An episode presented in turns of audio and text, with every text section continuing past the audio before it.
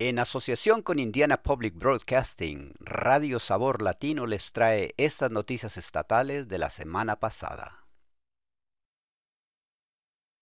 ¿Qué recursos de manutención infantil están disponibles para los padres en Indiana? Un defensor comparte su conocimiento. ¿Cómo pueden las personas con preguntas sobre manutención infantil encontrar más información y recursos? Muchos oyentes inspiraron esta pregunta. Un abogado dice que los recursos pueden variar dependiendo de la situación. Tracy Papis es la abogada gerente de la Oficina de Indianápolis de Servicios Legales de Indiana. Ella dice que las oficinas de los fiscales de manutención infantil en todo el estado pueden ayudar a hacer cumplir y modificar las órdenes de manutención infantil en casos de pagos injustos o falta de pago por cualquiera de las partes. Para obtener información general, usted puede llamar a la línea de niños en todo el estado. Papis añade, ellos pueden responder a preguntas básicamente sobre los pagos que se están haciendo. Si alguien cree que no está recibiendo el dinero que se está pagando, puede consultar la línea Kids. Pero si la manutención no se está pagando o no se está pagando en la cantidad adecuada, el mejor lugar realmente es la oficina del fiscal de manutención infantil. Se puede llamar a la línea de manutención infantil al 800-840-8757.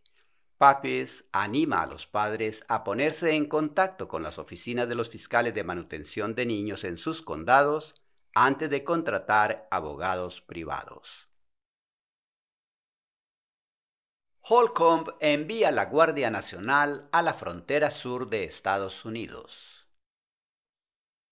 El gobernador Eric Holcomb está enviando a miembros de la Guardia Nacional de Indiana a la frontera sur de los Estados Unidos como parte de un enfrentamiento en curso entre el estado de Texas y el gobierno federal sobre el flujo de migrantes en el país.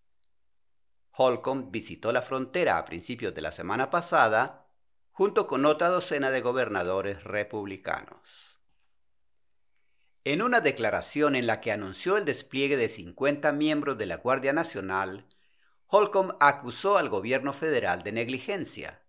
Él afirma que el suministro constante de drogas asesinas a través de una frontera estadounidense abierta perjudicará a la población de Indiana y a la lucha actual del Estado contra el trastorno por consumo de sustancias. No es la primera vez que la Guardia Nacional de Indiana se despliega en la región. Más de 300 han servido en la frontera sur en los últimos tres años, pero formaban parte de misiones federales. Indiana busca competencias laborales más solicitadas antes de la revisión de los requisitos de graduación. El Estado se prepara para revisar los requisitos de graduación en un esfuerzo por preparar mejor a los estudiantes antes de que entren en la fuerza laboral. En su reunión mensual del miércoles, la Junta escuchó un análisis del Centro Nacional de Educación y Economía, una organización sin ánimo de lucro que se centra en la investigación de educación. Representantes del grupo compartieron datos sobre importantes habilidades de los trabajadores y los resultados de las evaluaciones que muestran que los estudiantes de Estados Unidos luchan por aplicar las habilidades que aprenden en la escuela cuando entran en la fuerza de trabajo. La NCEE e afirma que Indiana debería preparar a los estudiantes para que utilicen las destrezas más demandadas y estudiar la posibilidad de implantar evaluaciones más familiares.